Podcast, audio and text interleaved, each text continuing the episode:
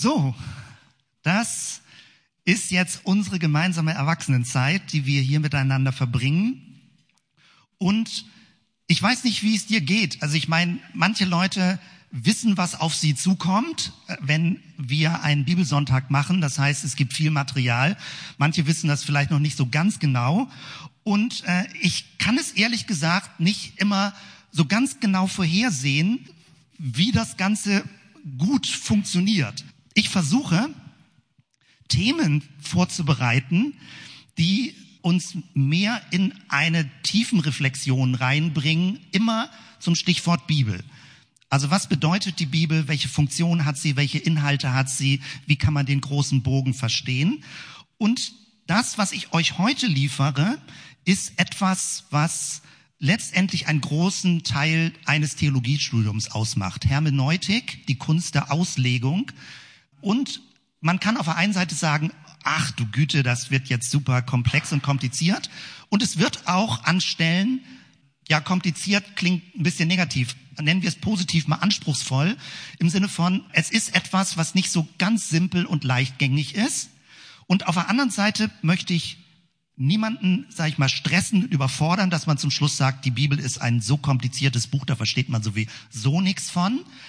Das Gegenteil ist, und den Trend merken wir in der heutigen Zeit auch, dass Leute sehr einfache Antworten suchen. Dass sie sagen, ah, Bibel, zeig mir mal, ach so, alles klar, das will Gott, das muss man tun, das steht hier schwarz auf weiß. Und das ist manchmal eine Form von Versimplifizierung von biblischen Texten, die dem Ganzen nicht dient. Im schlimmsten Fall fängt es an, eine Art so von zwanghafter und das negative Wort, was da manchmal verwendet wird, ist äh, fundamentalistischer Bibelauslegung zu bekommen. Und wir bewegen uns praktisch genau dazwischen. Ich möchte es anspruchsvoll, aber nicht zu kompliziert machen, sondern bestimmte Dinge möglichst verständlich erklären. Aber ich möchte es auch nicht, dass wir ein zu simples Bibelverständnis haben, denn dann finde ich, ist es völlig berechtigt, dass Leute sagen, mit der Bibel kann man nichts anfangen. Das ist ein zu altertümlich, simples, banales Buch. Und da möchte ich dich heute für gewinnen, eine positivere und einen großen, weiten Horizont zu bekommen. Das heißt, dieses Thema mag ich sehr. Und ich muss aufpassen, wie viel ich jetzt Schleifen drehe, um dir bestimmte Dinge zu erläutern. Denn ich finde es großartig, mit der Bibel zu arbeiten, zu leben und ich finde es sehr schade, wenn in christlichen Gemeinden oder Kirchen Dinge zu verkürzt und zu simpel dargestellt werden. Das als kleine Vorlaufaktion, aber wie gesagt, während ich hier vorne rede, kann ich das nicht abschätzen, ob man das Material, was ich vorbereitet habe, gut verstehen kann oder ob vielleicht doch zu viel Vorwissen nötig ist. Also wo du dabei bleibst oder wo du möglicherweise auch aussteigst. Deswegen hilft mir das auch, wenn du eine Rückmeldung gibst oder eine Rückfrage hast oder sagst, dass dem konnte ich jetzt nicht mehr folgen, ähm, damit ich das irgendwie auch gut einschätzen kann.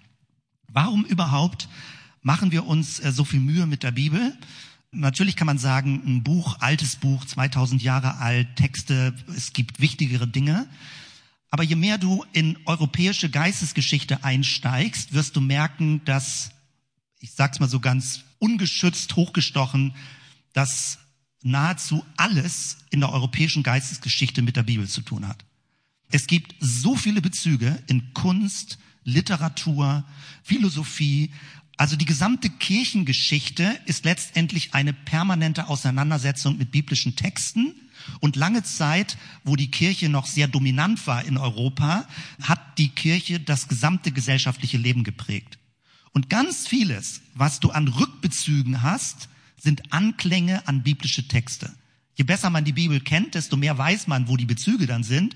Aber ganz viele Bilder, Symboliken, Sprachlogiken beziehen sich auf die Bibel. Deswegen ist es im gewissen Sinne einfach sowas wie Allgemeinbildung, die Bibel so ein bisschen zu kennen. Aber es gibt einen wesentlich größeren Anspruch, nämlich, dass die Bibel, wenn man sie positiv, dynamisch, kreativ, interaktiv versteht, dass sie uns die Verbindung zu Gott ermöglicht, dass sie sowas wie ein Wegweiser ist in eine Beziehung zu Gott und die ganz tiefen menschlichen Fragen reflektiert, bedenkt und versucht darauf Antworten zu finden. Also eine Geschichte die dokumentiert ist, ein Gespräch in der Bibel über tausend Jahre, verschiedene Dokumente, die letztendlich immer darum ringen, wie böse ist der Mensch, wie viel Gewalt gibt es in der Welt, was bedeutet Frieden, welche Rolle spielt es, dass wir mit Gott in Kontakt sind, wer ist überhaupt Gott, all diese ganzen Themen kommen in der Bibel vor. Und das kann man natürlich nicht alles jetzt heute Morgen behandeln, aber ich möchte praktisch mit diesem Thema heute, biblische Hermeneutik, dich mit hineinnehmen, wie interessant, spannend, anspruchsvoll, aber auch komplex Bibelauslegung ist.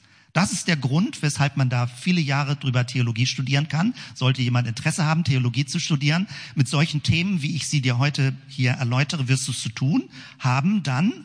Das ist spannend. Und selbst wenn man sagt, ich habe jetzt schon, was weiß ich, sechs Jahre Theologie studiert. Am Ende des Studiums hast du das Gefühl, du bist ein größerer Anfänger als vorher. In den ersten zwei Semestern denkt man noch, oh, jetzt habe ich schon das Wesentliche verstanden. Und je länger du Theologie studierst, desto kleiner wirst du und desto mehr weißt du, was du alles noch nicht weißt. Das ist häufig ja so bei geisteswissenschaftlichen Studiengängen, aber bei der Bibel ist das besonders stark. Als ich zum ersten Mal die Bibel durchgelesen habe, ich war 16 Jahre alt und habe das über die Sommerzeit meine Bibel durchgelesen, die ich damals relativ neu hatte, weil ich wissen wollte, was steht denn nun da drin, dass man nicht immer nur vom Hörensagen hört, was angeblich in der Bibel drin steht. Ich wollte einmal alles gelesen haben. Und ich erinnere mich noch daran, als ich die letzte Seite der Offenbarung gelesen hatte, ich habe von vorne nach hinten durchgelesen, dachte ich, ja, das war's jetzt. Jetzt kenne ich die Bibel. Und dann erst dämmerte mir, dass es erst der Anfang war, immer tiefer und tiefer und tiefer einzusteigen. Und was das bedeutet, das werde ich versuchen, dir gleich möglichst anschaulich hier zu erklären. Das also als Starterbeschreibung. Äh, ich hoffe, dass du Interesse hast, also gedanklich mitzugehen. Hier mein Titel für heute. Verstehst du auch, was du liest? Einführung in die biblische Hermeneutik. Und dieser Satz oder diese Frage, verstehst du auch, was du liest, ist ein Bibeltext. Und der Bibeltext ist hier zu finden. Wir hatten das eben ja schon in dieser kleinen Starter-Quizfrage gemacht. Der Bibeltext ist in Apostelgeschichte 8, hier 29 bis 31, die Übersetzung HFA, das steht für Hoffnung für alle. Da sprach der Heilige Geist zu Philippus, geh zu diesem Wagen und bleib in seiner Nähe. Philippus lief hin und hörte, dass der Mann laut aus dem Buch Jesaja las. Er fragte den Äthiopier, also dieser Kämmerer, dieser Finanzverwalter, der Hofbeamte war aus Äthiopien. Er fragte den Äthiopier, verstehst du eigentlich, was du da liest? Nein, erwiderte der Mann. Wie soll ich das denn verstehen, wenn es mir niemand erklärt?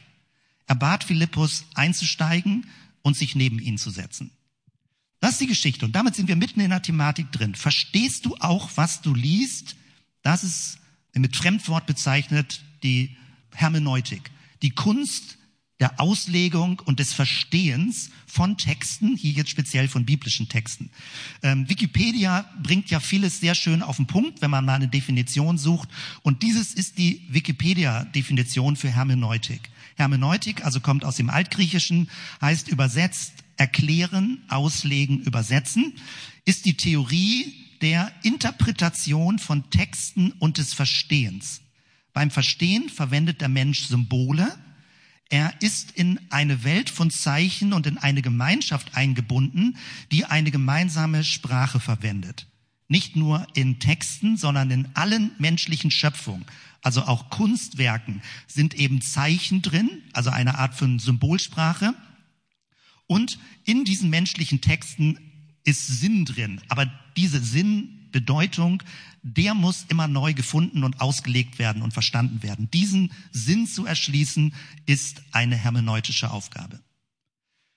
Das Wort Hermeneutik ist ja irgendwie ein Fremdwort, man muss das übersetzen, es ist nicht der normale Sprachgebrauch, aber das erklärt ganz viel, in welcher aktuellen Kultursituation wir leben. Ein äh, ziemlich renommierter italienischer Philosoph, Gianni Vattimo, hat davon gesprochen, dass wir im Zeitalter der Interpretation leben. Also im Zeitalter der Hermeneutik. In der Moderne gab es noch die Vorstellung, dass man objektive Fakten messen kann, überprüfen kann. Und das ist ja letztendlich der Anspruch auch von Wissenschaftlichkeit, dass man versucht, die Welt zu beobachten, wie sie ist. Also der Anspruch, dass es eine objektive Wahrnehmung gibt. Und das ist gut, darauf fundiert die gesamte Wissenschaft. Jetzt in den letzten mehreren Jahrzehnten ist immer deutlicher geworden, dass es keine Fakten an sich gibt, sondern immer nur interpretierte Fakten. Fakten müssen interpretiert werden. Das haben wir bei der ganzen Corona-Pandemie gesehen. Selbst wenn die ganzen wissenschaftlichen Untersuchungen da sind als Datenanalyse, muss man interpretieren, was es bedeutet.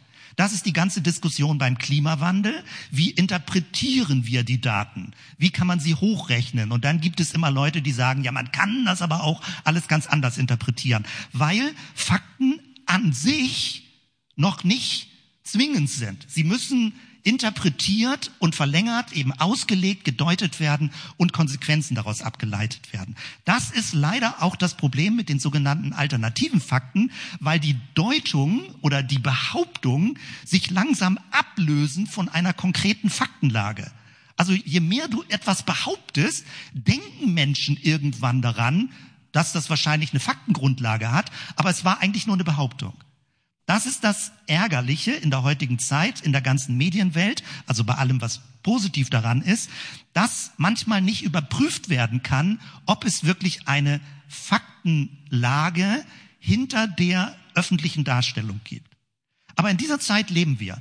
Und so schräg wie es klingt, vielleicht für dich, damals, die biblischen Schriften sind angetreten, Menschen die Wahrheit zu sagen und nicht, dass Menschen den Mythen glauben. Also irgendwelchen eingebildeten oder kulturell überlieferten Vorstellungen. Also heutzutage hat die Bibel den Ruf, dass das irgendwie altertümliche Mythen wären. Aber wenn du die biblischen Texte liest, haben sie einen ganz anderen Anspruch. Sie haben den Anspruch, Menschen aus verzerrten Wahrnehmungen herauszuholen, damit sie ein besseres Verständnis für die Realität bekommen. Also völlig umgedreht.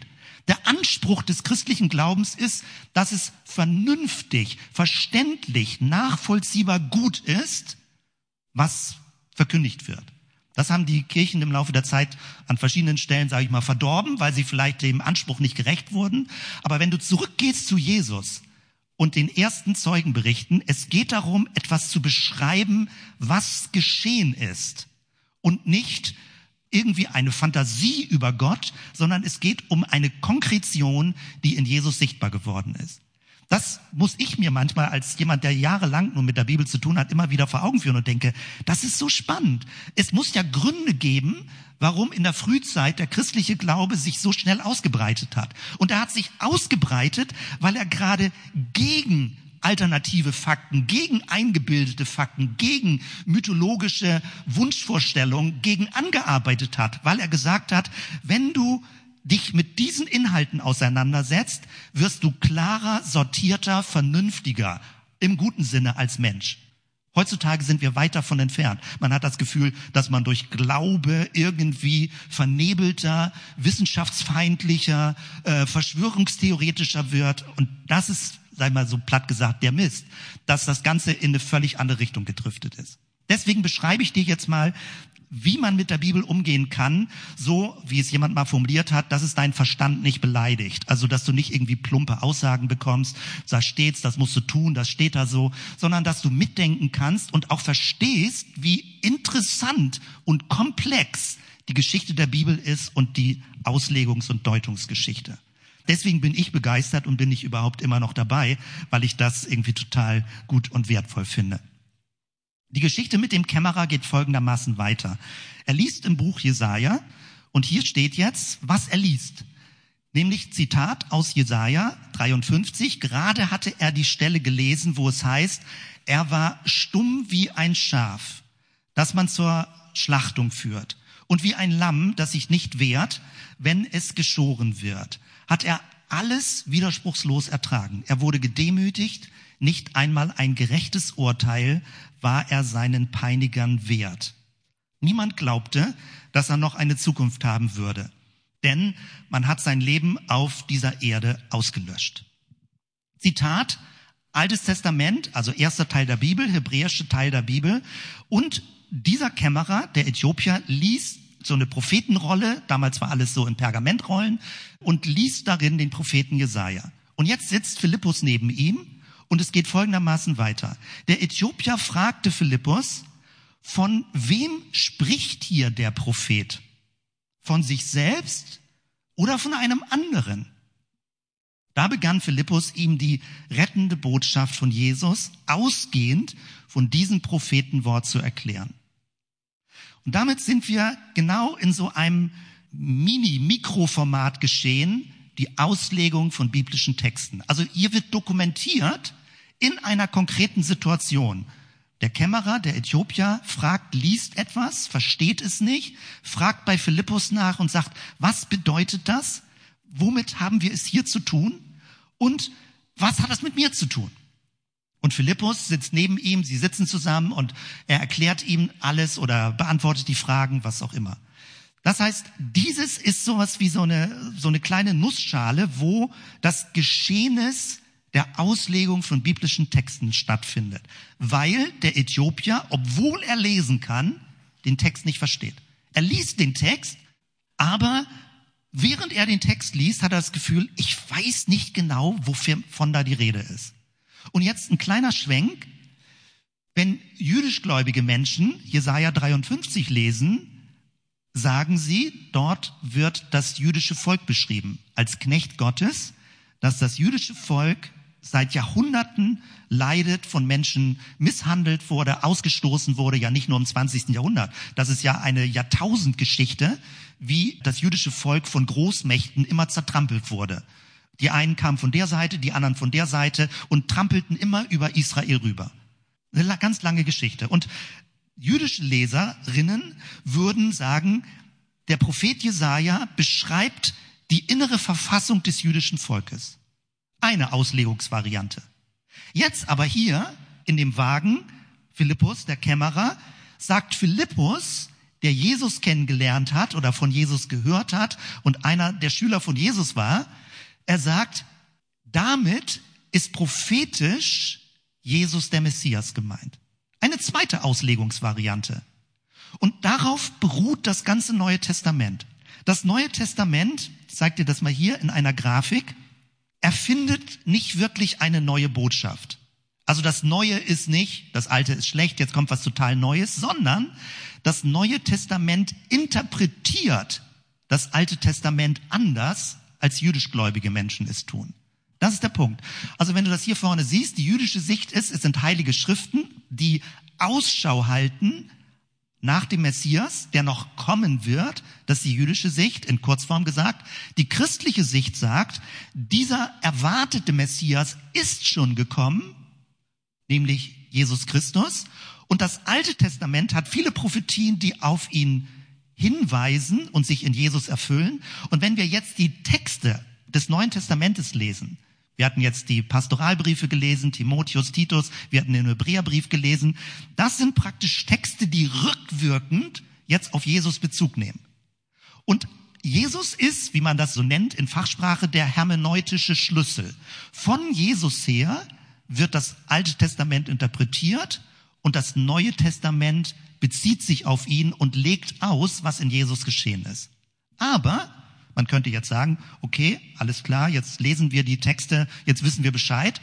Nein, seit 2000 Jahren werden diese Texte gelesen, um immer neue Aspekte zu finden, was ist mit dieser Person Jesus von Nazareth auf sich hat.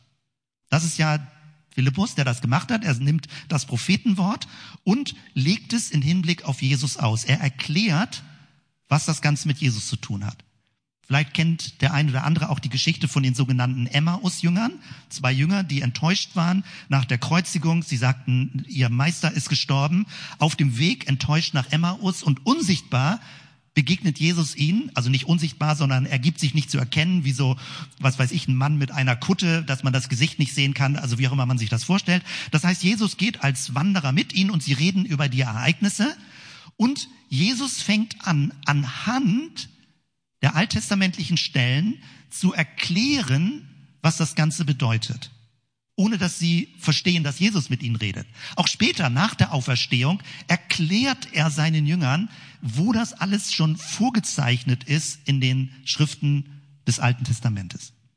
Also wir haben es mit einer Reihe von Verweisen zu tun und das ist jetzt alles sehr kurz beschrieben, aber ich möchte auf Folgendes hinaus. Wenn wir die biblischen Texte haben, 66 Bücher, und das habe ich an verschiedenen Stellen immer wieder gesagt und betont, die Bibel kann man kaufen als Buch. Aber das ist irreführend. Die Bibel ist eine Bibliothek aus 66 Büchern. Eigentlich müsstest du dir 66 Bücher kaufen und dann werden sie mit einem Band zusammengebunden. Dann kann man das Bibel nennen. Und wenn du es digital hast, dann kann man gar nicht mehr erkennen, wie, wie das Ganze praktisch zusammenpasst, weil es immer nur so kleine Textbausteine sind, die man hat. Eigentlich muss man immer vor Augen haben, die Bibel ist eine Bibliothek, die einen Zeitraum von tausend Jahren umspannt. Und jetzt wird es interessant.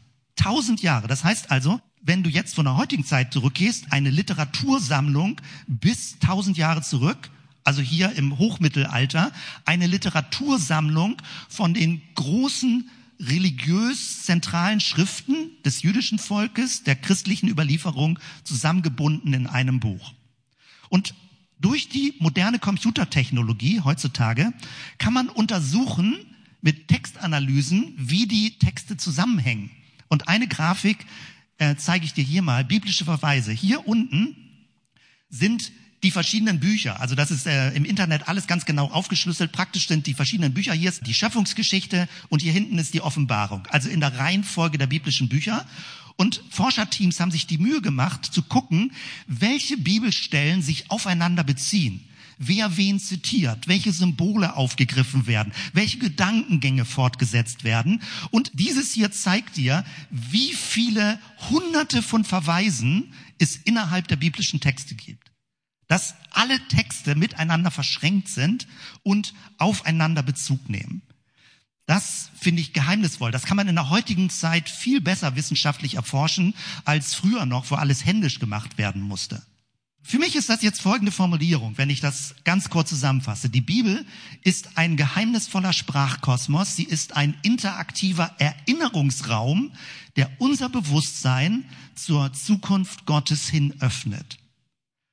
Das heißt, während wir die Bibel lesen, gehen wir praktisch wie in einer Zeitreise zurück in einen Diskurs, der über tausend Jahre über die großen Menschheitsfragen geführt wurde.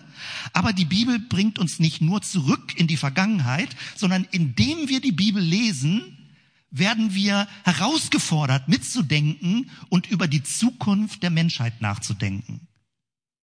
Das ist sehr kurz formuliert, aber das waren sehr mächtige Aussagen.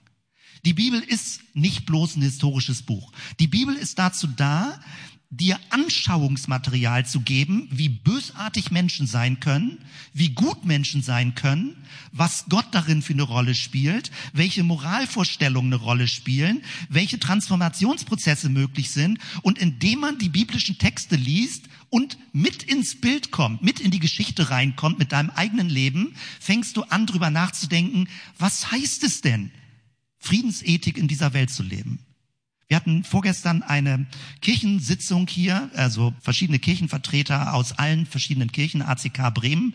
Und jemand von den Quäkern, die eine Friedenstradition haben, hat angeleitet, dass wir 20 Minuten waren das nur, aus der Stille heraus Gedanken sagen, was wir mit dem Thema Frieden verbinden. Und Leute haben verschiedene Aspekte gesagt. Es war keine Diskussion, es war nur ein sich vergegenwärtigen von Bibelstellen, von Gedanken, von Begegnungen. Und ich war auch beteiligt und habe mich auch mit eingebracht. Und der Gedanke, der während dieser Zeit mir kam, ist, was mich beschäftigt ist, wie verändert sich der Begriff Frieden, wenn wir ihn mit Gerechtigkeit zusammendenken? Und das ist biblische Tradition. Die biblische Tradition nimmt den Begriff Frieden nicht als, jetzt wollen wir mal alle nett sein und äh, nun stell dich mal nicht so an, was gestern war, ist vorbei, sondern die biblische Tradition nimmt den Begriff Frieden in Kombination mit Gerechtigkeit. Und dann plötzlich ist es eine ganz andere Art von Frieden. Das, was wir aktuell in der Weltgeschichte als Diskussion hören, was ein Friede für die Ukraine wäre, ist genau die Frage, was ist ein gerechter Friede?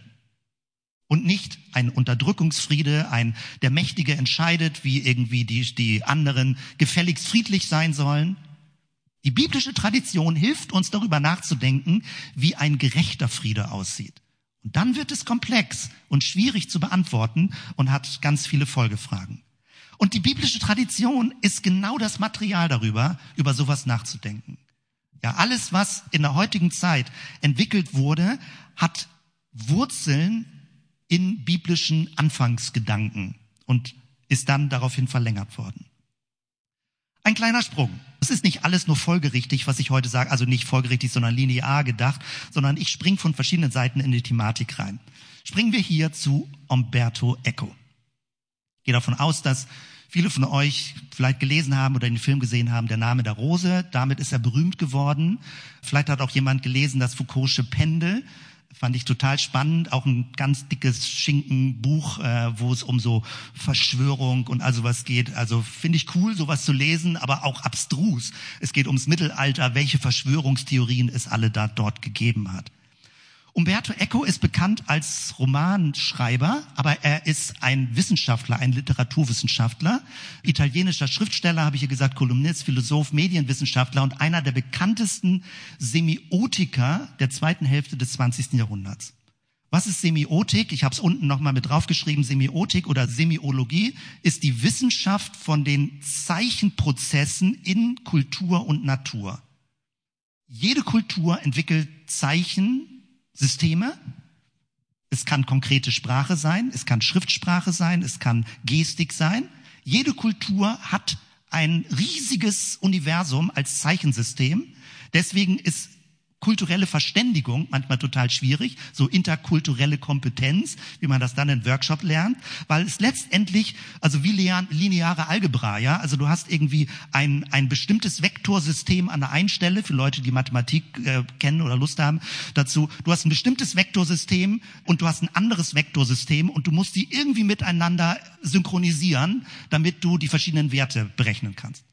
Das ist interkulturelle Kommunikation.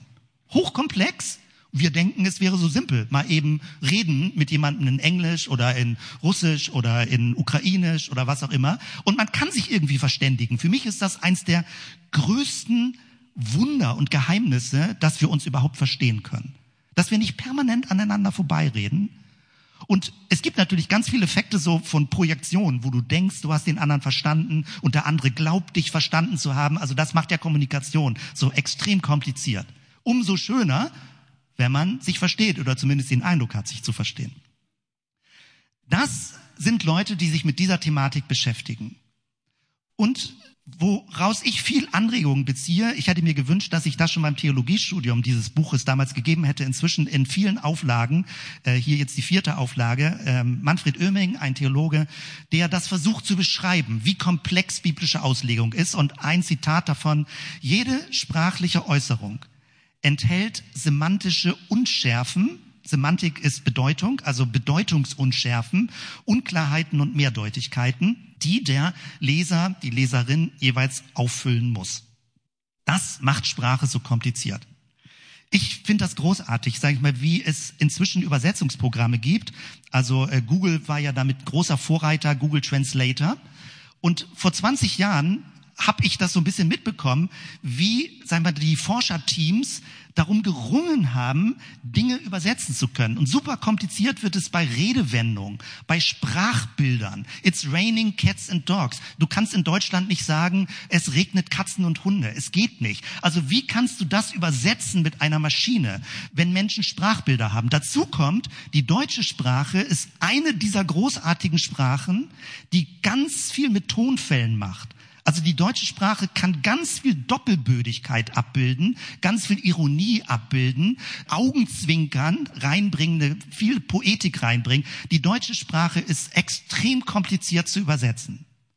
Und inzwischen mit künstlicher Intelligenz ist das so weit schon, dass Dinge sehr schnell übersetzt werden können und sehr gut übersetzt werden können. Sehr spannend. Also ich betone jetzt nur das Positive, ja, und nicht die ganzen Gefährdungen, die damit verbunden sind. Aber ein Beispiel. Hier Stichwort jede Sprache ist mit semantischen Unschärfen, mit Unklarheiten verbunden. Und dieses Beispiel ist jetzt nicht von mir, sondern von Umberto Eco.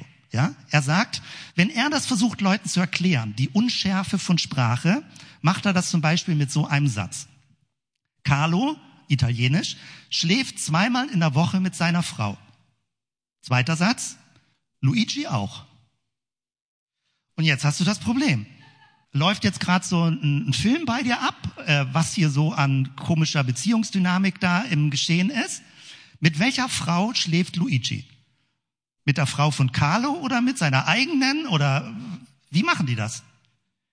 Das ist ein ganz kurzes Beispiel dafür, dass Sprache nicht so eindeutig ist, wie man denkt und dass es immer mal mehr, mal weniger eine Deutung braucht damit es nicht zu Missverständnissen kommt. Stell dir vor, jemand zum Beispiel hört bei einem Gespräch am Rande zu, hab gerade gestern sowas mitbekommen, wo jemand was klarstellen musste, wo wirklich eine Art von Mundpropaganda, von destruktiver Mundpropaganda war, bis diejenige Ursprungsperson gesagt hat, Leute, ich oute mich jetzt mal. Ich war derjenige, der das am Anfang gesagt hat, aber ich habe es völlig anders gesagt. Ich bin erschrocken, was ihr daraus gemacht habt.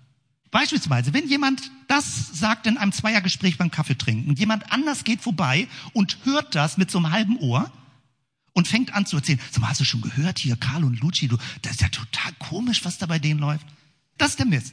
Und ich bin jetzt über 30 Jahre irgendwie Gemeindepastor und weiß, wie so ein Mist auch in Gemeinden läuft. Es muss gedeutet werden, man muss es verstehen. So, ich habe extra dieses äh, deutliche Beispiel genommen, auf die Gefahren, dass ihr mir jetzt nicht mehr zuhört. Aber das Ganze macht es so anschaulich. Und hier jetzt ein Zitat aus Der Name der Rose, aus dem Roman, der beschreibt, wie Umberto Eco als Literaturwissenschaftler Sprache versteht und erlebt. Und das finde ich echt großartig. Hier, ich lese euch das mal vor. Dass die eine der Hauptpersonen, also Etzen, der Erzähler, schreibt, Folgendes, also im Text oder spricht Folgendes im, äh, in dem Roman Der Name der Rose. Bisher hatte ich immer gedacht, die Bücher sprechen nur von den menschlichen und göttlichen Dingen, die sich außerhalb der Bücher befinden. Also Sprache als Zeichensystem für eine Außenwirklichkeit. Nun ging mir plötzlich auf, dass die Bücher nicht selten von anderen Büchern sprechen. Ja, dass es mitunter so ist, als sprächen sie miteinander. Und im Licht dieser neuen Erkenntnis erschien mir die Bibliothek noch unheimlicher. War sie womöglich der Ort eines langen und säkularen Gewispers, eines unhörbaren Dialogs zwischen Pergament und Pergament? Also etwas Lebendiges, ein Raum voller Kräfte, die durch keinen menschlichen Geist gezähmt werden können. Ein Schatzhaus voller Geheimnisse, die aus zahllosen Hirnen entsprungen sind und weiterleben nach dem Tod ihrer Erzeuger oder diese fortdauern lassen in sich. Da, da läuft mir so ein bisschen kalt den Rücken runter, weil das sind meine ersten Erlebnisse mit Bibliotheken. Ich weiß noch, als ich äh, zum ersten Mal in so einer theologischen Bibliothek in Hamburg war, die hatte so wirklich meterhohe äh, Regalwände, wo man so mit Leitern hochgehen musste. Und ich hatte das Gefühl, die Giganten der Weltgeschichte stürzen so wie so im Bogen über mich rüber, als würde das Wissen der Welt plötzlich in diesem Raum anfangen zu reden und zu flüstern und zu diskutieren. So ist die Bibel. Die Bibel ist ein 66 Bücher Buch, wo miteinander diskutiert und geredet wird und beschrieben wird und bezeugt wird und erklärt wird. So musst du die Bibel lesen und dann ist sie spannend. Ich verstehe nicht, dass Leute denken, die Bibel wäre langweilig. Die ist hochspannend, die Bibel, wenn man sich ein bisschen Mühe macht, tiefer einzusteigen. Zeige euch hier meine Thompson-Bibel.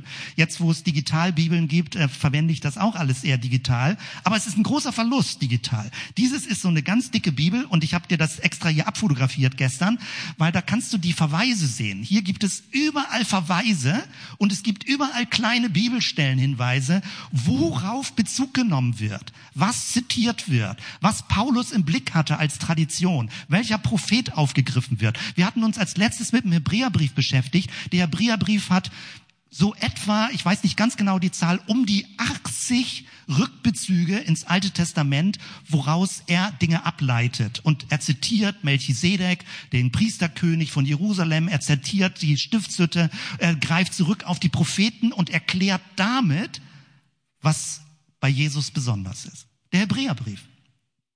Also ganz großartig mit Anstreichsystemen und so weiter. Nochmal wieder ein Sprung. Gehen wir nochmal einen Schritt zurück. Was ist Sprache überhaupt? Dieses sind ägyptische Hieroglyphen, Hieroglyphen, so. Und damals war ja die Frage, du hast eine konkrete Wirklichkeit, wie kannst du dich über die Wirklichkeit verständigen? Und es ging los mit Zeichen, also mit einzelnen Bildsymbolen und da gibt es endlos viele bei den ägyptischen Hieroglyphen. Das heißt also ein bisschen Sprachphilosophie oder äh, Linguistik jetzt in ganz kurzer Form, wo die Problematik liegt. Ich versuche dir das hier deutlich zu machen. Das bist du.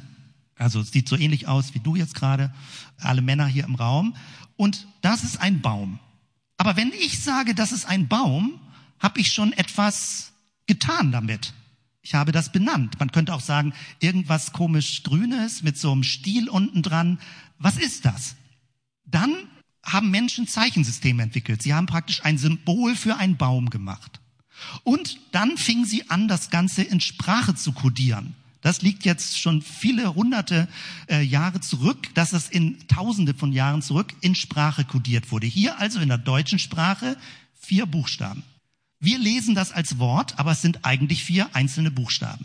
Das ist das, wenn du in der Grundschule versuchst, Kindern Lesen beizubringen, bringst du ihnen zunächst einmal die vier Buchstaben bei und sagst, die gehören jetzt zusammen und heißen Baum, oder bringst du ihnen das Wort als Ganzes bei, dass sie wissen, es heißt Baum und dann später verstehen sie, es besteht aus vier Buchstaben. Also du hast unterschiedliche Zugangswege und das ist ein Geheimnis, dass Menschen Sprache lernen und lesen und schreiben lernen.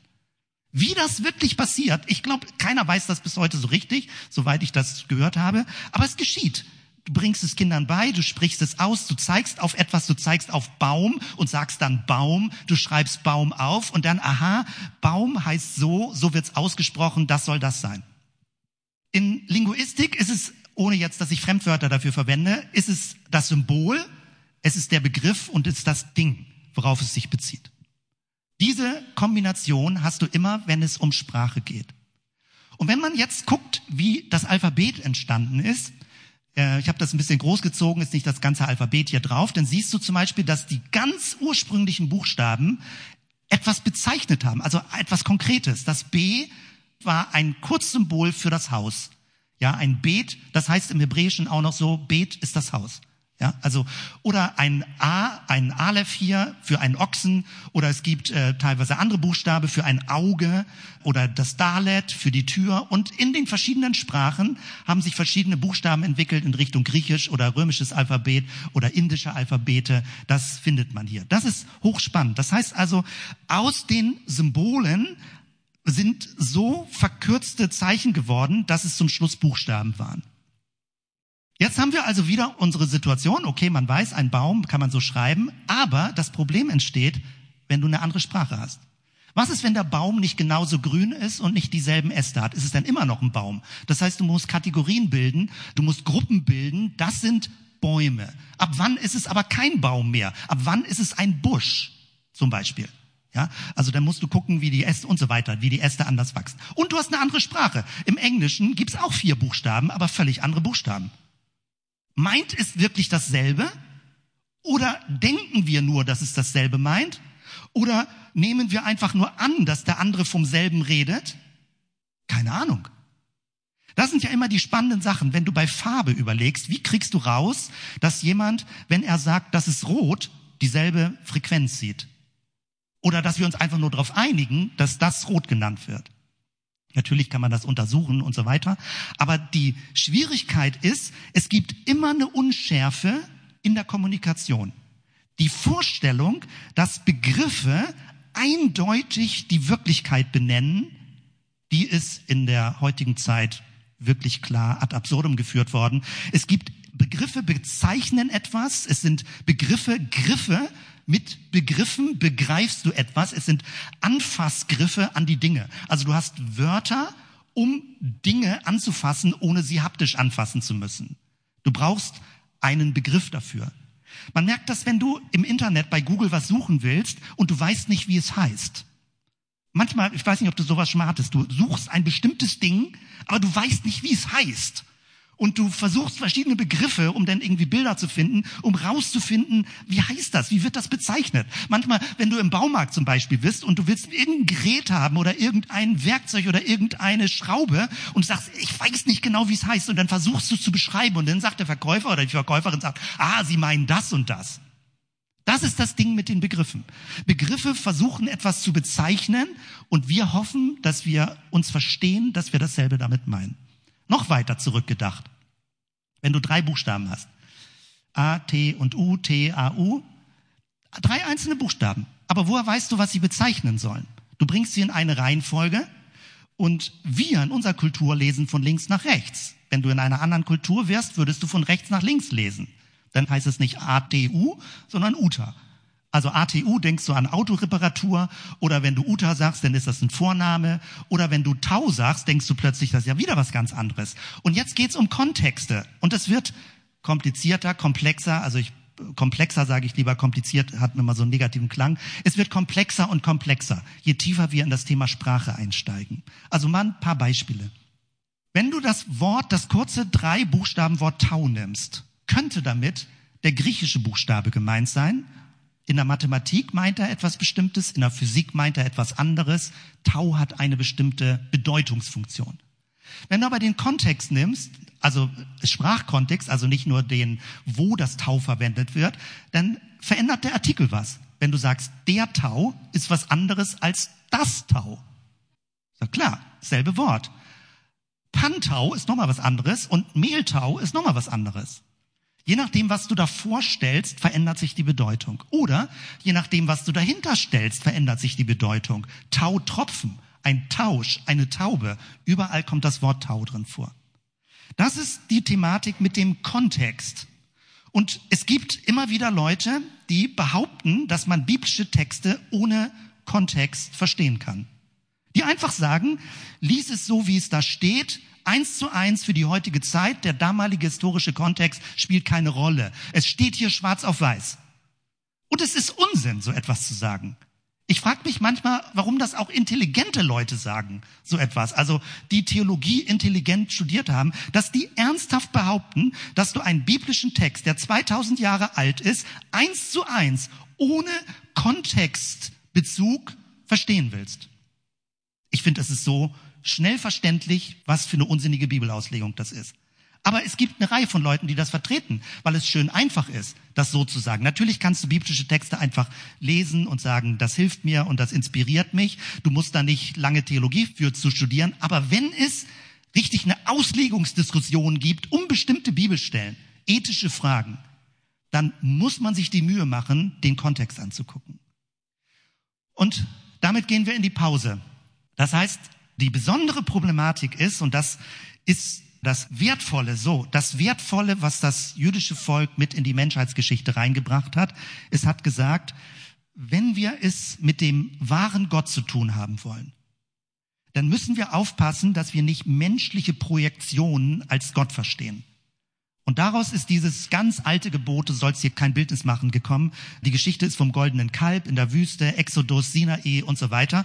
Und der Gedanke ist, dass Menschen immer einen Hang dazu haben, sich etwas, was sie nicht gut verstehen, bildlich darzustellen, um dann darauf Zugriff zu haben. Also ein Bildnis von Gott zu machen, damit Gott handhabbar wird. Und das jüdische Volk hat gesagt, das geht nicht, das sind Götzen. Alles, was Menschen an Bildern produzieren über Gott, trifft nicht das, wer Gott wirklich ist. Du kannst von Gott kein Bildnis machen. Und dann wird es noch komplizierter und komplexer. Denn was wir haben, ist Sprache. Und Sprache praktisch in biblische Texte hineingekommen, wenn du es verkürzt nimmst, steht da einfach nur, hier ist die Bibel schwarz auf weiß, dann hast du die Bibel wirklich wieder so als handhabbar gemacht aber, so wie ich es am Anfang erklärt habe, wenn du die Bibel liest als ein Sprachkosmos, wie ein Kaleidoskop, was immer neu uns miteinander ins Gespräch bringt, ins Nachdenken bringt, um zu verstehen, wie eine spirituelle Gottkomponente in unserem Leben gegenwärtig sein kann. Wenn wir die Bibel so lesen, dann ist Sprache etwas, dynamische Sprache, etwas, was verhindert, dass wir Gott zu bildlich uns vorstellen, Weil in Sprache kannst du dir Gott nicht greifbar machen, also wenn Sprache wirklich dynamisch ist. Und trotzdem haben wir die Bibel, aber die Bibel eben nicht als etwas wie ein Gesetzbuch, sondern als ein Buch, was unser Bewusstsein transponiert. So zu lesen. Und das ist das Spannende heraus. Das heißt, alle Begriffe funktionieren mehr oder weniger. Das Jüdische hat bewusst offenbar, keine Ahnung, einen Begriff überliefert, wo man bis heute nicht eindeutig weiß, was er bedeutet. Also eigentlich ein Begriff, der sich der Begrifflichkeit verweigert. Vier Konsonanten, die, wenn man sie übersetzt, aus verschiedenen Gründen oder ausgesprochen werden als Yahweh, ähm, so, aber das ist auch in letzter Konsequenz Spekulation. Niemand weiß das 100 Prozent. Und also überzeugt gläubige Juden würden auch bis heute verneinen, dass man den Namen aussprechen kann. Es sind vier Konsonanten, die für Gott stehen, die aber, und das finde ich die super spannende Logik, die den Eindruck erwecken, es wäre der Name Gottes, aber in dieser Darstellung der vier Konsonanten wird deutlich, dass es kein begrifflicher Name ist, mit dem du Gott handhabbar machen kannst. Das ist so spannend dabei. Und damit stoppen wir und wir gehen jetzt in so eine gute Viertelstunde Pause. Kaffee und Kuchen ist vorbereitet und in einem zweiten Teil möchte ich dir zeigen, welche verschiedenen christlichen Auslegungstraditionen es gibt. Dann klingel ich und dann hole ich euch wieder zurück, wenn ihr mögt. Guten Appetit. Damit zurück zum zweiten Teil. Wir gehen noch mal eine Stufe weiter und alles, was ich jetzt im ersten Teil gesagt habe, war ja noch sehr allgemein über die Bibel und über Sprache, über die Bedeutung von Sprache, auch das Spannende von Sprache, aber auch das Komplexe, wie Sprachen funktionieren oder wo man auch merkt, man muss immer noch mit denken, wie Sprache funktioniert. Sprache ist nicht so 100% eindeutig, wie man sich das manchmal wünschte. Nebenbei, das ist einer der Gründe, weshalb ich Computersprachen spannend finde, weil du hast da nicht so eine Redundanz drin, also bei Computersprachen, sondern es muss ziemlich genau klar sein, was du willst, wie der Befehl aussieht, welche Ergebnisse dabei rauskommen. Bei neueren Computerprogrammen wird das auch komplexer, aber äh, üblicherweise haben Computer eine sehr genaue Sprache.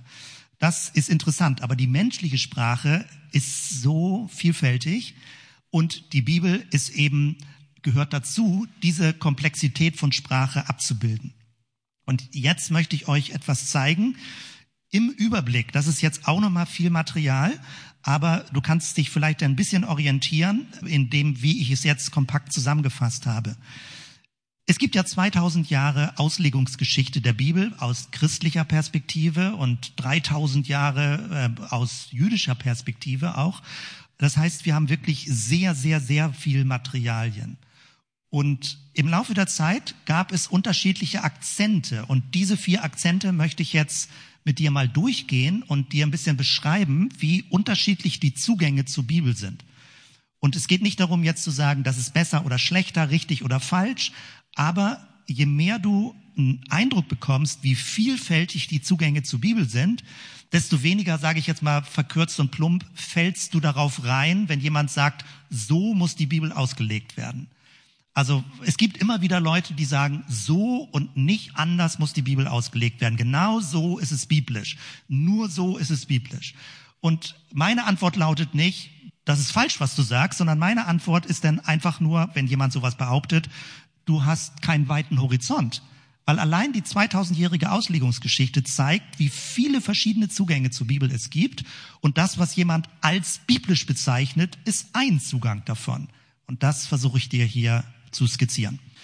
Man kann das in sehr schöner Weise ein bisschen zuordnen, in Kategorien zuordnen, die verschiedenen biblischen Zugänge. Und ich orientiere mich jetzt an dem Buch von Manfred Oeming, weil ich das total hilfreich finde. Und es ist ein Lehrbuch, also was jeder für sich auch, wenn er es genauer wissen möchte, anhand von biblischen Texten sich auch angucken kann. Wir machen ein bisschen eine andere Reihenfolge in dem Buch. Ich habe das hier oben dargestellt. Wir beginnen damit, mit einem biblischen Zugang, der sich darauf konzentriert, was soll gesagt werden, also die Inhalte, die Sachen, wovon redet die Bibel. Dann gibt es einen zweiten Schwerpunkt, wo besonderer Wert drauf gelegt wird, wer hat die Texte geschrieben. Und was sagt das über die Texte aus? Also einen Autoren oder Autorinnen zentrierten Zugang, wobei es überwiegend natürlich Männer waren. In der damaligen Zeit haben Männer diese Texte verfasst. Das würde heutzutage anders sein, aber biblisch, kulturgeschichtlich ist das jetzt äh, so. Und dann gibt es einen dritten Teil, der achtet weniger auf die damalige Zeit, die Autorenschaft, sondern auf die Rezipienten. Das sind also diejenigen, die heutzutage die Bibel lesen. Und auch da gibt es unterschiedliche Schulen und Zugänge. Und dann gibt es einen relativ neuen Zugang, der hängt eben auch mit diesen ganzen linguistischen Sachen zusammen, die ich eben kurz skizziert habe, wo es um die Texte an sich geht. Also weder wer sie geschrieben hat, noch wer sie liest, noch was angeblich darin ausgesagt sein soll, sondern die Texte in ihrer Endgestalt. Das jetzt mal ein bisschen genauer aufgeschlüsselt. Die Schrift wird ein bisschen kleiner, aber ich wollte einfach alles auf eine Folie bringen, damit man nicht die Folien nacheinander hat, sondern dann auch diese vier verschiedenen Zugänge, Hauptzugänge erkennen kann. Wenn du es nicht lesen kannst, ich lese es dir vor und dann kannst du dich ein bisschen besser orientieren. Beginnen wir mit diesem ersten Fokus, der Sachinhalt. Vielleicht erinnerst du dich noch an den ersten Teil, wo Umberto Eco mit dem Protagonisten bei Der Name der Rose sagte, Bisher dachte ich, die Texte reden von Menschen oder von göttlichen Dingen, von menschlichen Dingen außerhalb der Texte. Also, dass die Texte etwas beschreiben, etwas bezeichnen, etwas dokumentieren, was nicht in den Texten selbst drin ist, sondern außerhalb der Texte liegt. Das ist die Frage nach dem Sachinhalt. Wovon reden die biblische Texte? Und wenn man es ganz genau zuspitzt, dann, also ganz scharf zuspitzt, dann geht es um die Frage, wir lesen das, was da steht, und es wird so gelesen, als ob es eine zeitlose Wahrheit ist. Also Gott hat das offenbart und das, was damals beispielsweise im dritten Buch Mose steht, gilt genauso auch für die heutige Zeit. Es steht da, es ist eine Aussage, so muss es gelesen werden und wer wirklich biblisch sein will, muss den Text, die Botschaft, die Gott gesagt hat, heutzutage annehmen und anwenden. Das ist ein Zugang, also Gott sagt etwas, was du tun sollst. Dann liest man die Bibel in einer gewissen direktiven Weise, also würdest du praktisch Anfragen, kritische Rückfragen an die biblischen Texte stellen, denn gilt das, je nachdem im christlichen Milieu, in welchem du da bist, äh, gilt das schon so als Widerborstigkeit, als Rebellion gegenüber dem biblischen Text, dass du dich Gott nicht unterordnen würdest, weil nach diesem Verständnis in den biblischen Texten klar drin steht, was zu tun ist, wie du gehorsam sein sollst. Und wenn du es nicht tust, würdest du dich verweigern. Also ein biblisches Verständnis, was sehr stark auf, also davon ausgeht, dass die Texte klar sind und wenn du sie nicht so nimmst, wie sie stehen, würdest du sie unnötig verkomplizieren. So sage ich das jetzt mal. Das heißt, alles Wichtige steht drin. Du musst es lesen, umsetzen, tun, anwenden. Dieser Schwerpunkt das ist alles super verkürzt, was ich jetzt sage, ist der größte Teil der Kirchengeschichte. Die Kirche hat ja in der Frühphase, als sie institutionalisiert wurde unter Kaiser Konstantin im Römischen Reich, viertes Jahrhundert, fünftes Jahrhundert, dann immer stärker eine Art von biblischer Lehre entwickelt, eine Dogmatik, was die Bibel an Aussagen über Gott, über den Menschen, über die Natur, über die Schöpfung sagt und dementsprechend bestimmt, was das Thema der Bibel ist. Und wenn du das aber in heutige Zeit verlängerst, und das ist jetzt schon ein bisschen mit dem ein bisschen negativen Tonfall, mündet das ein in das, was heutzutage eben äh, mehr oder weniger kritisch denn auch gesagt wird, eine Art von fundamentalistischer Bibelauslegung. Fundament sagen manche Leute, das ist doch gut, das ist was Gutes, das ist das Fundament, auf dem wir stehen. Aber die innere Logik ist, Sprache sagt exakt das aus, was Gott will. Da gibt es keinen Deutungsspielraum. So wie es wörtlich steht im Text, muss es angenommen und umgesetzt werden. Also kein Interpretationsspielraum. Das findet man in verschiedenen Diskussionen. Ich habe gerade gestern äh, online was dazu gesehen, wo Leute das so vertreten. Ja, ich bin insofern dann immer erstaunt, weil ausgeblendet wird, dass das, was wir in den heutigen Bibeln, in den deutschen Bibeln lesen, eine Übersetzung ist aus den griechischen Bibeln. Die griechischen Bibeln eine Art von Verschriftlichung sind. Von Jesus haben wir keine direkten Schreibüberlieferungen. Von aramäischer Sprache, dann hebräische Sprache im Alten Testament. Das heißt, du hast in den ganzen Bibeltraditionsprozessen Übersetzungsdynamiken, Überlieferungsdynamiken. Und allein, was wir jetzt im ersten Teil über Sprache nachgedacht haben, merken wir, wie schwierig das ist, wenn man behauptet, dass Sprachbegriffe exakt etwas ausdrücken, ohne jeglichen Interpretationsspielraum. Also es wird sehr schwierig. Ich finde, man kann das gedanklich nicht nachvollziehen, aus meiner Sicht, wenn Leute sowas behaupten. Aber dahinter steckt der Gedanke, Gott offenbart seinen Willen, er tut etwas sprachlich kund und er möchte, dass Menschen es hören und ohne Widerworte befolgen. Und deswegen bekommt die Bibel da manchmal fast einen göttlichen, äh, wir so eine göttliche Aura, wobei, was ich vorhin ja gesagt habe, die neutestamentlichen Texte sich ja auf Jesus beziehen und auch da schon Jesus deuten. Also wenn Paulus von Jesus spricht, von Johannes von Jesus spricht, wenn die verschiedenen Evangelien von Jesus sprechen, dann beschreiben sie Ereignisse und sie deuten das, was sie wahrgenommen haben. Natürlich würde man sofort sagen, ja, durch die Wirkung des Heiligen Geistes deuten sie es richtig, aber letztendlich ist es ja eine Deutungsgeschichte. Und das ist aber eine Auslegung, die es äh, stark gibt, die es auch bis heute gibt, heute vielleicht ein bisschen weniger verbreitet als in der Kirchengeschichte. Und unten habe ich immer dazu geschrieben, wo die Anfragen bestehen. Also die Anfragen entstehen an der Stelle, ob die Klarheit wirklich so klar ist, wie Leute behaupten. Und wenn Leute behaupten, und das kannst du für dich immer selber überprüfen, wenn Leute zum Beispiel behaupten, das ist biblisch, dann frag doch nach, wer das gesagt hat. Denn wenn du ein bisschen genauer nachfragst, steckt dahinter immer eine Autorität, die gesagt hat, dass das biblisch ist. Also es war lange Zeit, war es die Papstkirche, die mit ihrer Lehrautorität gesagt hat, was drin steht in den Texten und das normale Volk es gar nicht lesen sollte, es war ja alles lateinisch. Und die Kirche hat einfach gesagt, so ist es. Das wird über Jesus gesagt, das ist das Heil, das ist die Erlösung, das ist die Aufgabe des Menschen. Und Martin Luther hat es ja denn in die Breite gebracht, dass Menschen selbst lesen konnten und nebenbei gesagt, unsere Ursprungstradition, die Täufergeschichte, hing damit zusammen, dass Leute selbst die Bibel gelesen haben und gemerkt haben, das steht da ja ganz anders drin. Was hat uns denn die Kirche immer erzählt? Es steht ja ganz anders drin. Und wenn wir wirklich jetzt das, was wir in der Bibel lesen, umsetzen wollen, müsste es auch zu Konsequenzen führen. Und daraus ist dann zum Beispiel die Ablehnung der Säuglingstaufe geworden. Das heißt also, dieses hier, die linke Seite, was ich jetzt habe mit Fokus Sachinhalt, macht praktisch die Unschärfe in der Sprache, vermeidet sie oder, oder schaltet die Unschärfe in der Sprache aus, indem irgendwo eine Person oder ein Lehrgremium sagt, so ist es zu verstehen. Das heißt, also prüfe, wenn, wenn Leute dir gegenübertreten und sagen, das ist biblisch, so steht das in meiner Bibel, dann wissen sie in der Regel nicht, es sei denn, sie forschen nach, auf wen sie sich damit beziehen. Also sie könnten dann vielleicht Theologen berufen, die das wissenschaftlich so sagen, oder ihr Kirchenoberhaupt oder äh, ihre Bundesleitung oder was auch immer, die sagen, doch, so steht das in der Bibel, so ist es.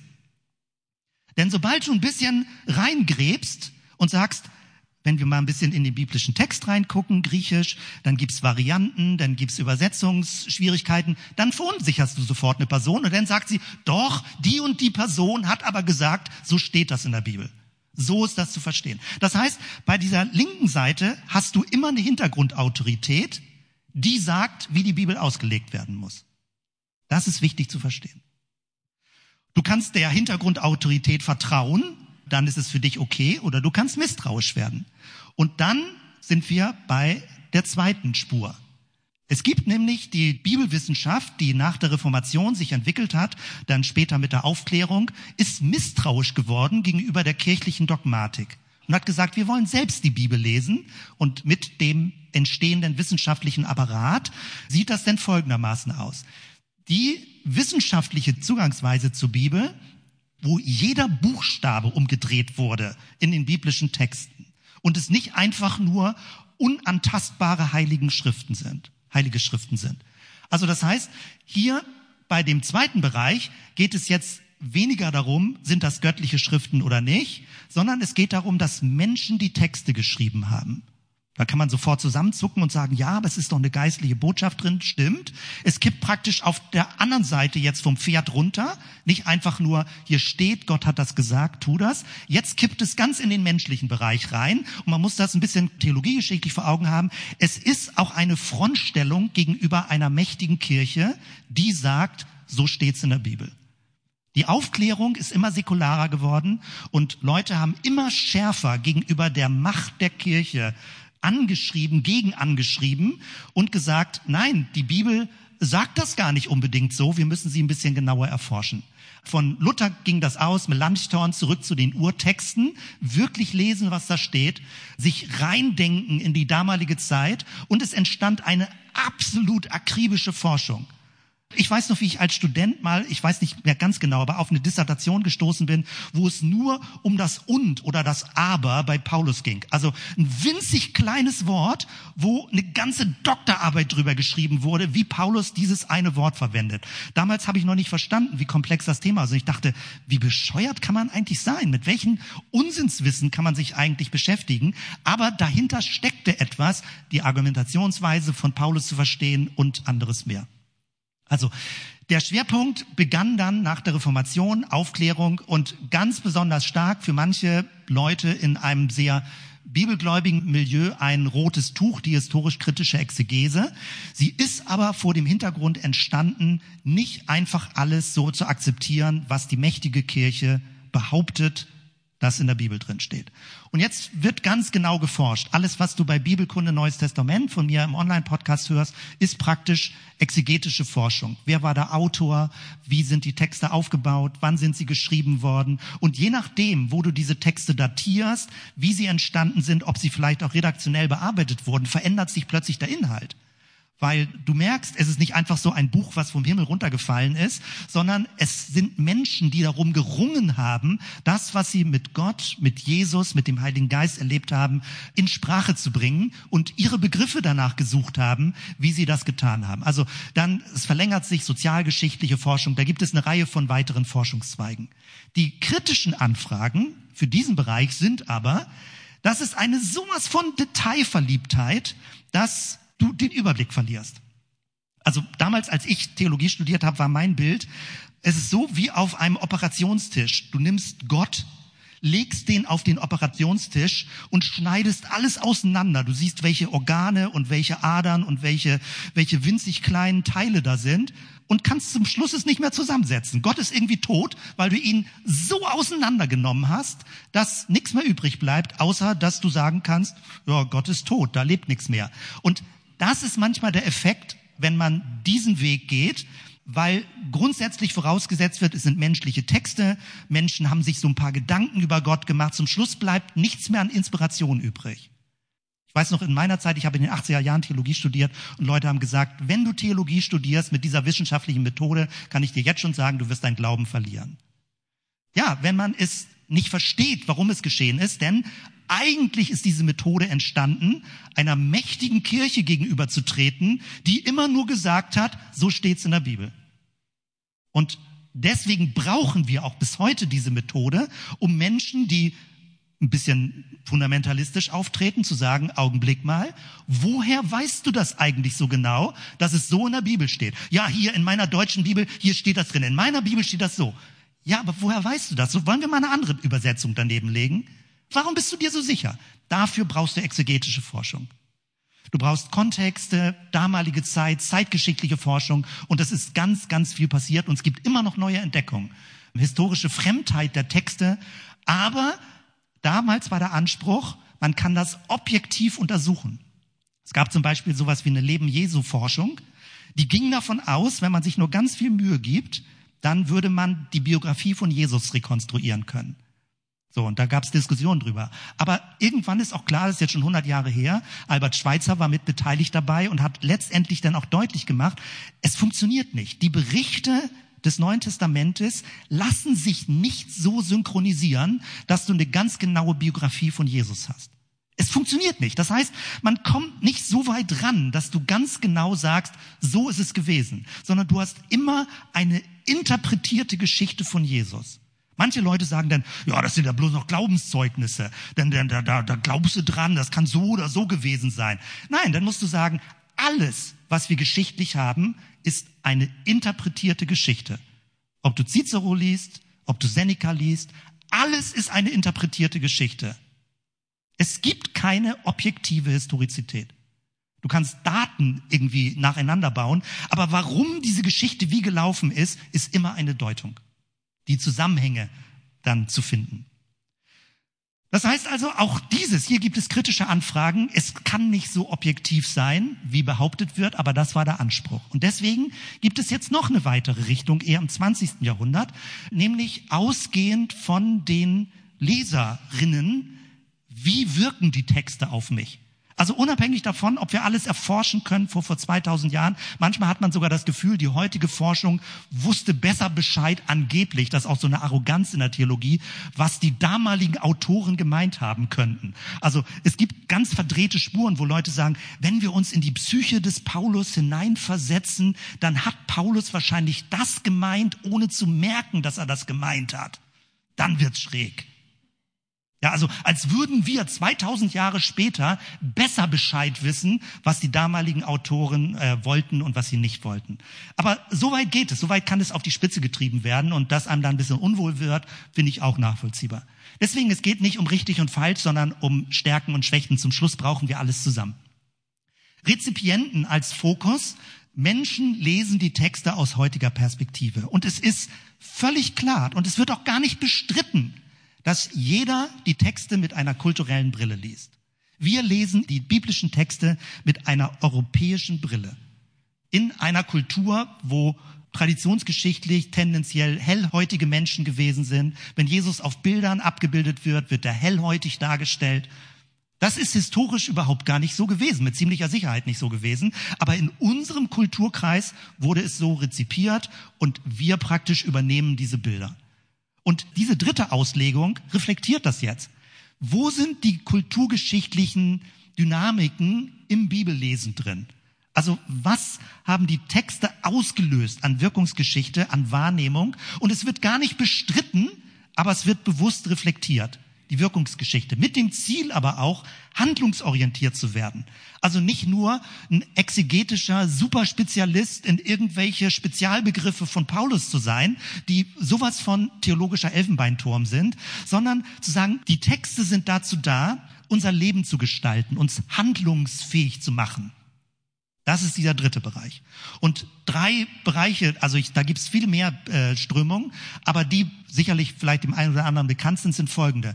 Die Befreiungstheologie liest die biblischen Texte aus der Perspektive der Armen. Und plötzlich fällt auf, wie viel Jesus über Reichtum redet und wie sehr er die Armen im Blick hat. Uns in unserer Kultur fällt das nicht richtig auf. Wir blenden das häufig aus in den Texten, überlesen das und sagen, na ja, damals war das so. Aber die Befreiungstheologie Südamerika, ganz stark entstanden im Rahmen der katholischen Kirche, hat gesagt, wir müssen das Leben der Bauern vor Augen haben, Großgrundbesitzer, Enteignungsprozesse. Und das war damals schon in der Bibel. Und wir müssen die Bibel so lesen, dass sie uns hilft, eine Befreiungsgeschichte für Menschen anzubieten und mit ihnen zu gehen.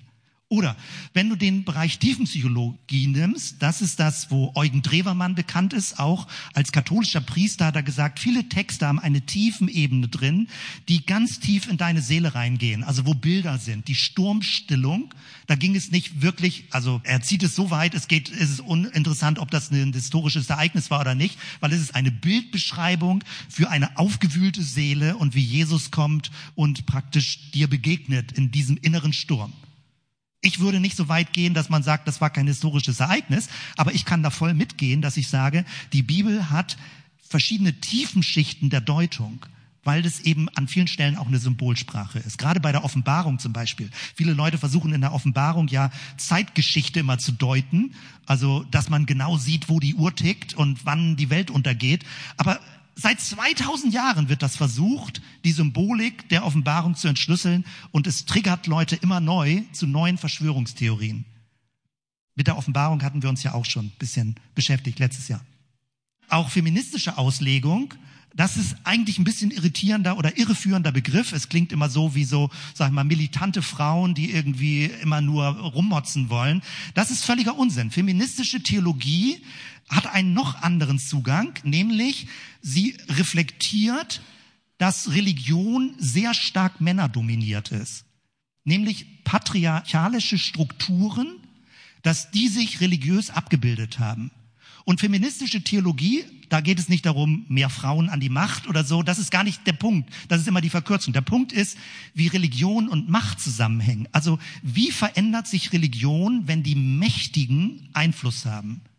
Das ist häufig die Reflexion bei feministischer Theologie. Und völlig zu Recht. Du musst kein Feminist sein, um das gut zu finden.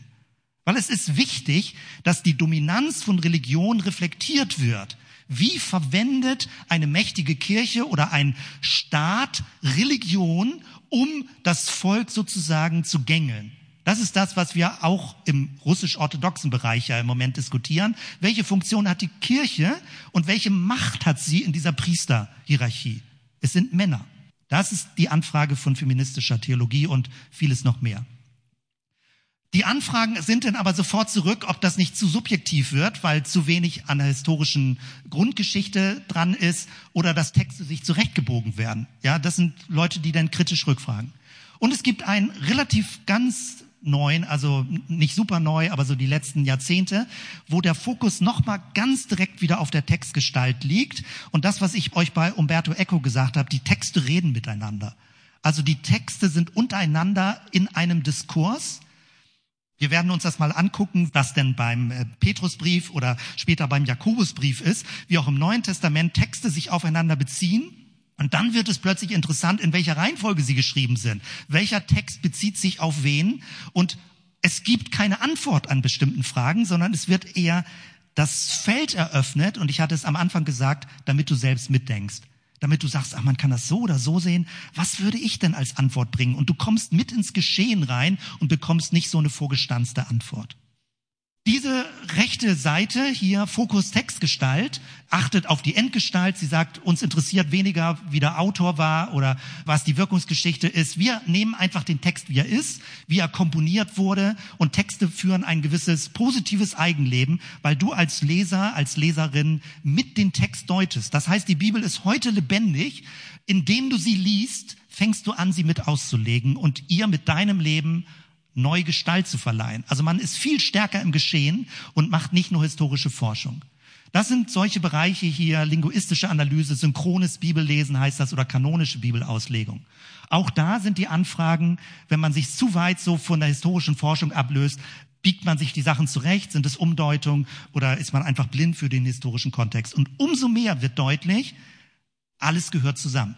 Also man liest mit verschiedenen Zugängen die Bibel, wenn man möchte, wenn man Zeit dafür hat, ja, du kannst auch einfach nur die Bibel als Tageslese lesen. Aber wenn du stärker einsteigst, dann merkt man, es gibt verschiedene Zugänge, die die Tiefenschicht der Texte deutlich machen und diese ganze Wirkungsgeschichte, äh, mit der wir es jetzt seit 2000 Jahren zu tun haben. Ich möchte Dinge, habe sie formuliert hier vorne, möchte die jetzt einfach nur vorlesen, ohne lange zu kombinieren, wie so eine Art inhaltliche Zusammenfassung und dann habe ich noch einen kleinen Schlussteil. Also wenn wir in heutiger Zeit über Bibelauslegung nachdenken, also moderne, auch postmoderne, so in Anführungsstrichen, dann geht es schwerpunktmäßig um diese drei Begriffe. Das Verständnis, biblische Texte sind aus einer Perspektive geschrieben und werden mit einer Perspektive gelesen. Texte haben immer einen Kontext, der auch die Bedeutung beeinflusst und sie müssen interpretiert werden. Man kommt nicht raus aus dieser Aufgabe, Texte zu interpretieren. Und das ausformuliert jetzt folgendermaßen. Perspektive, alle Wahrnehmung, auch das Lesen der Bibel, geschieht immer aus einer persönlichen Perspektive, geprägt durch Biografie, Kulturkreis, Bezugsgruppe, Sprachvermögen und so weiter. Es ist eine Illusion, eine neutrale, richtige, in Anführungsstrichen, Perspektive einnehmen zu können. Wir brauchen einander, um in unserem Bewusstsein multiperspektivisch zu werden. Die Bibel ist ein geschichtlich gewachsener Sprachraum, der aus verschiedenen Perspektiven unseren Blick auf den Messias lenkt. Philippus im Wagen sagte, dieser Prophetentext redet prophetisch von Jesus. Also das ist die christliche Lesart der heiligen Texte. Kontext. Sprachräume sind eine unendliche Verflechtung und Verschachtelung von dynamischen Begriffsmustern in Kontexten von Kontexten. Es kann einem schwindelig werden, wenn man über diese ganzen Verweisstrukturen nachdenkt oder tiefer eintaucht. Für das Verständnis einer Botschaft ist der Kontext unabdingbar wichtig. Jede Botschaft, auch das Evangelium von Jesus, erreicht uns immer nur in einer geschichtlich kontextuellen Gestalt. Es gibt keine abstrakte, zeitlose Wahrheit. Das würden viele Leute nicht unterschreiben, also die sagen, sie sind biblisch. Aber die Logik ist die Logik der Inkarnation, die Logik, dass Gott mit Christus als Wort Gottes Fleisch geworden ist, also in unsere Welt hineingekommen ist, ist die Logik, dass es immer kontextualisiert ist, immer konkret eine Gestalt annimmt und nicht irgendwo eine schwebende, abstrakte Wahrheit ist. Das heißt, wenn du zum Glauben kommst, wenn du Interesse daran hast, dann hast du immer eine eigene, unverwechselbare Geschichte. Es gibt keine Stereotype weil Gott mit jedem Menschen seine eigene Geschichte schreibt und jeder seinen eigenen Zugang findet. Also aus verschiedenen Richtungen, wie zum Schluss Jesus denn bedeutsam wird. Alles Lesen der Bibel geschieht inmitten eines aktuellen Hörkontexts. Man kann die Bibel auch nicht einfach nur neutral lesen, sondern wir machen das ja bei Ankerzellen. Wenn du den Text morgens müde liest oder abends, bevor du ins Bett gehst, denselben Text, liest du etwas anderes im Text. Das ist ja das Spannende, selbst im Verlauf eines einzigen Tages. Und Interpretation, Kommunikation beruht auf Interpretation von Sprachzeichen. Wirklichkeit ist immer eine interpretierte Wirklichkeit. Wie wir interpretieren, hängt von unserer Wahrnehmungsperspektive und dem geschichtlich-kulturellen Kontext ab. Biblische Zeugenberichte sind Interpretationen von geschichtlichen Ereignissen. Kurze, drastische Rückfrage. Wird damit alles beliebig? Nein. Es wird nur komplexer.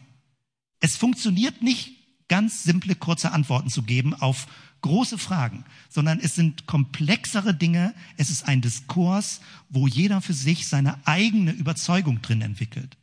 So ist das zu verstehen. Und damit zurück zu Philippus im Wagen mit dem Kämmerer. Verstehst du auch, was du liest? Das ist der Text, den ich euch schon am Anfang gezeigt hatte. Der Äthiopier fragte Philippus, von wem spricht hier der Prophet? Von sich selbst oder von einem anderen? Und die Frage wird beantwortet. Philippus deutet diesen Text. Da begann Philippus, ihm die rettende Botschaft von Jesus ausgehend von diesem Prophetenwort zu erklären. Zum Schluss ein ganz kleiner Sprung. Kennt jemand diesen Film? The Book of Eli, ganz düsterer Film, findest du aber online. Das ist hier der Film Denzel Washington. Ich habe ihn mehrfach mir schon angeguckt und es geht darum, wie in einer völlig zerstörten und kaputten Welt die Bibel so wertvoll wird. Es gibt nur noch ein Exemplar und hier Denzel Washington derjenige ist, der sie praktisch bewahrt und beschützt, weil das Wissen der Menschheit nicht verloren gehen soll. Und dann gibt es eine total spannende Szene, den Kontext erkläre ich jetzt nicht, aber dieses ist das Bild, wo es super elementar christlich wird. Er liest nicht aus der Bibel vor, er liest sie selbstständig und memoriert sie und lernt sie auswendig. Aber hier dieses Bild, links Denzel Washington, rechts die Frau, es beginnt damit, dass Menschen an einem Tisch das Essen teilen. Sie reichen sich die Hände, er betet ein Dankgebet für das Essen und für die Gefährtenschaft. Also er verwendet, glaube ich, gar nicht den Begriff Gott oder irgendwie sowas, aber dieses Bewusstsein, dass Menschen sich finden und dass plötzlich eine spirituelle Komponente im Raum ist. Ganz spannende Sache. Also wenn du nicht Angst hast vor solchen Weltuntergangs-dystopischen Filmen, guck ihn dir mal an an dieser Stelle. Und das ist super spannend, weil da wird so dieses Geheimnisvolle der Bibel mit diesem elementaren christliche, mit dieser elementaren christlichen Praxis, letztendlich Abendmahl, äh, was ja eine ganz andere Geschichte entwickelt hat, Abendmahl, aber dieses innerste Ding, Freunde treffen sich, Fremde werden zu Freunden, indem sie miteinander essen, sich an der Hand halten, also nicht Händchen halten, sondern sich berühren und sagen, wir glauben uns, dass wir keine Feinde sind. Das ist das Elementarchristliche. Ganz toll irgendwie, wie das hier beschrieben wird. Und die Geschichte von Philippus endet so. Als sie schließlich an einer Wasserstelle vorüberfuhren, sagte der äthiopische Hofbeamte, nachdem sie lange geredet haben und Philippus erklärt hat, dort ist Wasser. Spricht etwas dagegen, dass ich jetzt gleich getauft werde? Taufe bedeutet, das will ich, das akzeptiere ich, da möchte ich mein Leben dran ausrichten, dazu bekenne ich mich, das sollen andere Leute sehen. Mein Leben orientiert sich an Jesus, an dem großen Friedensreich Gottes, dem Shalom. Und er ließ den Wagen anhalten, gemeinsam stiegen sie ins Wasser und Philippus taufte ihn. Und dann steht, was jetzt hier nicht im Text ist, Philippus kriegt einen anderen Auftrag, wo er dann danach hingeht und äh, dann steht, und der Kämmerer zog seine Straße fröhlich.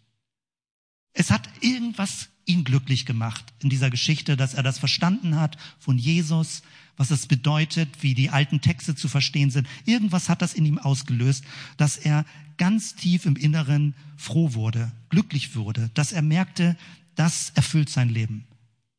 Apostelgeschichte 8, so findest du das. Also du siehst, wir haben so begonnen, einen riesigen Bogen, was das bedeutet, aber letztendlich alles Komplexe, alle Materialien, um die es heute ging, kann man durchdenken, wenn man verstehen möchte, dass der christliche Glaube sehr anspruchsvoll ist. Es ist nicht banal und simpel, mit der Bibel unterwegs zu sein, aber wenn man das Gefühl hat, das ist mir alles zu viel, es mündet alles zum Schluss ein, dass man versteht, es hängt mit Jesus zusammen und es hängt damit zusammen, dass das eigene Leben sich zum Guten hin verändert. Lass uns hier schließen, das für einen Moment einfach kurz noch sacken lassen und ähm, dann bete ich mit uns. Wenn du magst, dann steh auf, dass wir uns so gemeinsam unter den Segen Gottes stellen. Vielen Dank, Jesus, für diesen großen Kosmos an Überlieferung und Sprache von diesen Menschheitsfragen, ähm, die wir in deinem Wort finden, in dieser biblischen Überlieferung, in all dem, was wir heute Morgen so gehört haben. Es ist ein so geheimnisvolles Wunder, was da alles schon benannt und angesprochen ist und was du mit auch in unsere Hände gelegt hast durch die Überlieferung. Danke, Herr, für all das, was äh, von dir kommt und wie wir merken, dass das alles lebendig ist, dass Auferstehung was Konkretes, Lebendiges ist. Jesus für heute, dass wir mit dir in Kontakt sein können und die Impulse deines Geistes uns ähm, durch diesen Tag, auch durch die nächste Woche führen. Hilf uns, offene Ohren zu haben für das, was dir wichtig ist. Der Friede Gottes, der höher ist als alle menschliche Vernunft, bewahre unsere Herzen und Sinne in Christus Jesus, unserem Herrn.